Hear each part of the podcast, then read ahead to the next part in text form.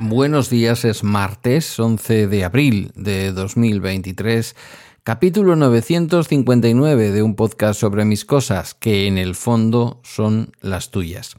Y hoy quiero hablarte de algo que está últimamente, bueno, últimamente, llevamos dos meses que no se habla de otra cosa, que es la explosión de la inteligencia artificial eh, desde que empezamos con todo el tema del chat GPT, de la empresa OpenAI y toda esta historia. Em, durante estas vacaciones, que espero que hayáis podido tener y que espero que hayáis podido disfrutar, yo, como veis, las he alargado hasta el mismo día de hoy que me toca ir a trabajar. Ayer lunes fue el lunes de Pascua y en el País Vasco no se trabaja, por lo menos en la mayor parte de los, de los trabajos. En estas vacaciones digo que me han servido un poco para resetear, lo necesitaba y para desconectar bastante eh, leía un artículo sobre, eh, justamente en Wired, en la revista Wired, eh, pronunciadla como se pronuncia, yo llego a donde llego, eh, sobre, em, justamente sobre esto. Hablaba de, mencionaba varios expertos que llegan a comparar la explosión, nunca mejor dicho, de la inteligencia artificial con el proyecto Manhattan, el proyecto por el que eh, los Estados Unidos desarrolló la bomba atómica y todo lo que eso supuso luego en la Segunda Guerra Mundial y, por qué no decirlo, en todo lo que después vino en el mundo.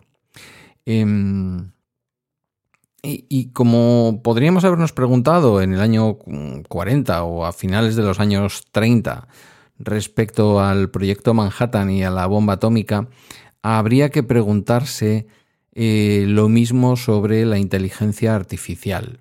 Y es la tecnología, en este ámbito o en cualquier otro, que solemos decir que es imparable, es literalmente imparable.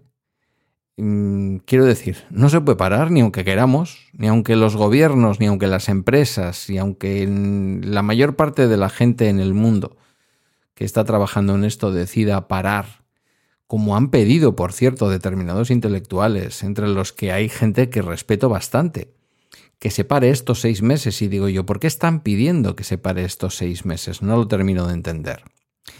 Em, los expertos que citaba la revista Wired, em, entre otras cosas, venían a decir en esa comparación con la bomba atómica que, bueno, pues, pues que tiene una repercusión igual de grande, que realmente eh, la inteligencia artificial en malas manos, y el problema de la inteligencia artificial es que cualquiera en cualquier lugar del mundo puede tener acceso a ella, mm, pues eh, no es que pueda caer en malas manos, es que está en buenas, malas y regulares manos, está en manos de todos y de todas ya a estas alturas.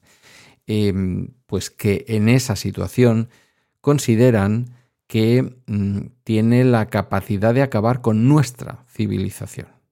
Esto puede sonar un poco bestia, un poco grandilocuente, pero es la realidad. Eh, mirad, desde que saltó a la, luz mm, eh, el lanzamiento del chat GPT al público, estamos hablando de hace ahora mismo cuatro meses, solo en dos meses llegó a 100 millones de usuarios. La operación anterior más llamativa en este sentido fue el lanzamiento de TikTok que tardó para llegar a 100 millones de usuarios nueve meses. Por lo tanto, desde el punto de vista tecnológico, sin ninguna duda estamos ante una verdadera revolución. Se ha hablado de si acabaría con eh, Google como buscador, si por lo tanto acabaría con el poderío de Google como una de las empresas más poderosas, si no la más poderosa dentro del ámbito tecnológico, la realidad es que esto puede ir más allá.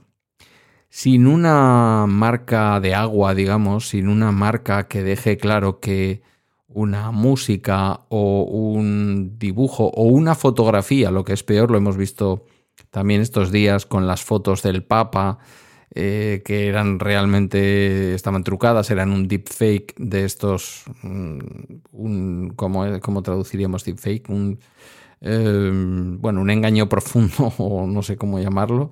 Eh, estas cosas que son indistinguibles para el público en general, que podemos ver a alguien en un vídeo de contenido, del contenido que sea, o diciendo las palabras que sean, y que será difícil, muy difícil en estos tiempos que corren, eh, determinar si lo que estamos viendo será cierto o no será cierto. De esto también se ha hablado.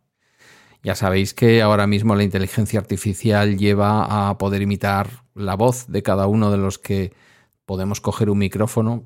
la, mía no tendría mayor importancia, pero imaginad que ponen un vídeo del presidente de los Estados Unidos con la voz del presidente de los Estados Unidos diciendo cualquier barbaridad, por ejemplo, respecto a China, o yo qué sé, o China y Taiwán que están ahora metidos en el lío en el que están, ¿no? Y que, y que irá más, ¿eh? A menos no va a ir. Em, con todo esto, eh, nos estamos posiblemente jugando más de lo que ahora mismo nos imaginamos. Luego tenemos la sensación o mm, la situación en que las tecnologías, siempre que han surgido, han despertado miedo, mucho miedo entre la población. Se pone el mítico caso de cuando la locomotora de vapor en un ferrocarril mm, pues se probó por primera vez, se vio que aunque no era más rápida que un caballo, Mm, aguantaba mucho más que un caballo porque era venga para adelante, venga para adelante. Pues, en fin, no era un camión diésel, pero como si lo hubiera sido, ¿no? Aguante y kilómetros y kilómetros, no a demasiada velocidad. Ya en aquel momento los periódicos advertían de que alcanzaba demasiada velocidad durante demasiado tiempo y que eso a lo mejor vete tú a saber qué supondrá para el cuerpo humano. Estamos hablando de algo así como 30 kilómetros por hora, si no lo recuerdo mal, porque estoy hablando de memoria. Entonces, la tecnología siempre ha despertado fobia, en mucha gente. Mm, cierto es que ahora mismo veo en el bando de los que se están preocupando en advertir de todo esto a gente que me merece mucho, muchísimo respeto, como Harari, por ejemplo. Y, mm, y entonces, mm, después de leer el artículo, a mí me quedan algunas preguntas en la cabeza. La primera es la pregunta con la que he empezado este eh, capítulo. Eh, realmente, con toda la gente que está advirtiendo de todo esto, eh, ¿realmente la tecnología es imparable? Una pregunta añadida a la anterior. ¿Debe ser imparable o debe ser parable la tecnología? ¿Qué pasa si los gobiernos y las empresas llegan a un acuerdo y hacen caso a todos estos intelectuales que piden que se retrase seis meses el desarrollo de la inteligencia artificial? Mm, y se para. ¿Se van a parar todos? Quienes estén utilizando ya todos los desarrollos anteriores que están libres y que se pueden usar y lo quieran hacer para el mal, ¿van a parar? ¿Van a hacer caso? Mm, porque, claro, mm, hay quien dice, con la inteligencia artificial se puede llegar a diseñar un, tanto que se ha hablado, ¿no? Durante la pandemia de COVID, se puede llegar a diseñar una quimera, se puede llegar a desarrollar un, bicho eh, maligno que nos haga daño a los seres humanos. Bueno, sí, pero la ingeniería para hacer el mal con una bacteria o con un virus letal, mm, esto ya estaba. No depende de que nos lo vaya a diseñar una inteligencia artificial. La naturaleza puede llegar a ser más sabia y más cruel que todo eso. Eh, a ver si ahora va a resultar que en, la próxima pandemia, que yo espero no ver, mm, todo el mundo va a culpar a una inteligencia artificial y todos los grupos de negacionistas y toda esta gente va a decir esto son los de Microsoft o Microsoft eh, mm, y, en este caso a lo mejor hasta tienen como motivos, ¿no? Porque eh, Microsoft es una de las que ha dado el paso adelante con todo el tema de OpenAI y tal. Eh, como poco creo que debemos pensar en todo esto. Personalmente no creo que tenga, que tenga no, tenemos posibilidad de parar todo esto. Yo creo que no, ¿eh? creo que no.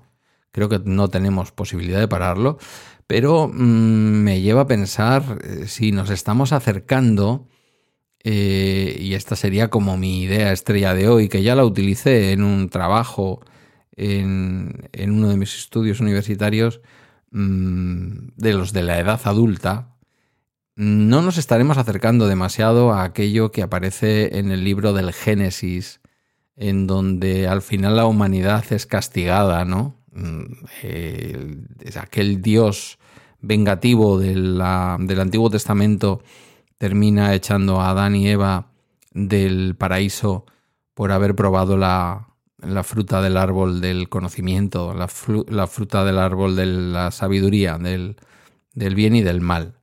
Porque detrás de esta sabiduría está el bien y el mal. Esto es maravilloso, pero puede ser también terrible, como todas las tecnologías. De hecho, lo curioso es que quizás esta sea una tecnología que nace del lado de la luz y puede terminar usándose en el lado oscuro, cuando en realidad la mayor parte de las tecnologías que tenemos hoy en día, eh, desde la reproducción de vídeo en Internet que nace de la pornografía hasta la mayor parte de las tecnologías que nacen de la carrera militar, de, la carrera eh, de la Guerra Fría, también de la carrera espacial, que en cierta manera fue también parte de la Guerra Fría, aunque lo podamos mirar con, cierto romanticismo. Entonces, mi, mi pregunta es, ¿estaremos esta vez ante el surgimiento de una tecnología, insisto, que nace de la luz y que puede ir lado oscuro, cuando hemos estado acostumbrados a que las tecnologías nazcan del lado oscuro? La propia Internet, se ha dicho millones de veces, sale de la tecnología militar o, bueno, en fin, resumiéndolo mucho, ¿eh? los que sabéis de esto me perdonaréis, y termina siendo algo imprescindible en nuestras vidas. ¿Estaremos ahora con la inteligencia artificial haciendo lo contrario? ¿A dónde nos puede llevar esto?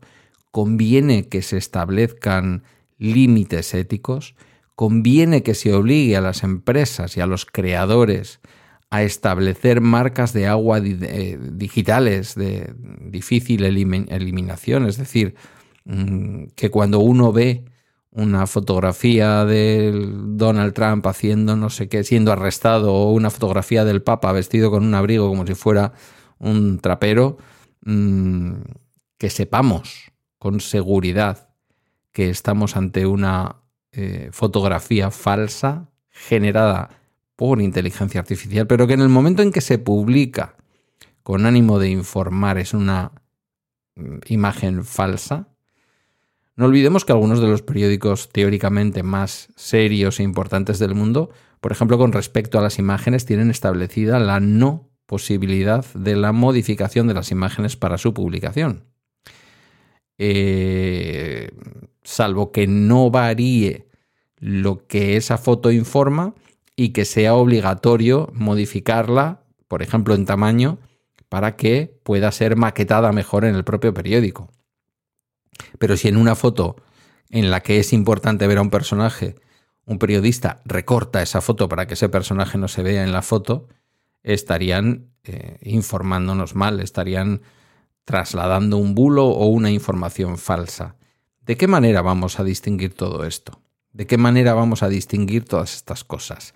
Se ha hablado de que los profesores y profesoras no van a poder distinguir cuando los chavales hagan copias de los trabajos que tienen que entregar. Eh, mirad, de verdad, si es esto lo que más nos está preocupando con la inteligencia artificial y con el chat GPT y todas estas cosas, creo que no estamos entendiendo nada. Estamos hablando de algo mucho más profundo. Yo no digo que los profesores y profesoras de instituto no se preocupen por esto.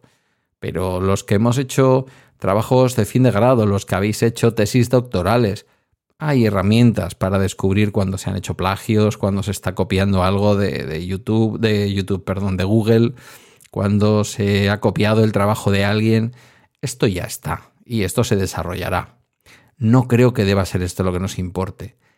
Ahora, si esto tiene la capacidad de cambiar nuestra civilización de una manera tan profunda como algunas personas están advirtiendo, por ejemplo, desde la coalición que se llama Content Authenticity eh, Initiative, eh, que piden que, estas cosas se identifiquen como lo que son, como creaciones, no como la realidad tal y como la conocemos hoy en día. En fin, podríamos acabar este episodio hablando de Matrix, pero no lo haré, porque son sería como esas conversaciones que siempre acaban hablando de Hitler. Dejadme que que acabe este primer episodio de esta etapa que nos llevará hasta el verano. Nos quedan dos mesecitos y medio más o menos hasta el verano. Dejadme que acabe este episodio en el que me doy cuenta que he desconectado tanto que me ha faltado hasta fluidez para hablar. No me lo puedo de creer, que diría el otro. En fin, hasta aquí es el bala extra de hoy. Agradezco tus comentarios o mensajes en la comunidad de Telegram y a través de balaextra.com, donde están mis redes y mis medios de contacto. Gracias por tu escucha y hasta mañana.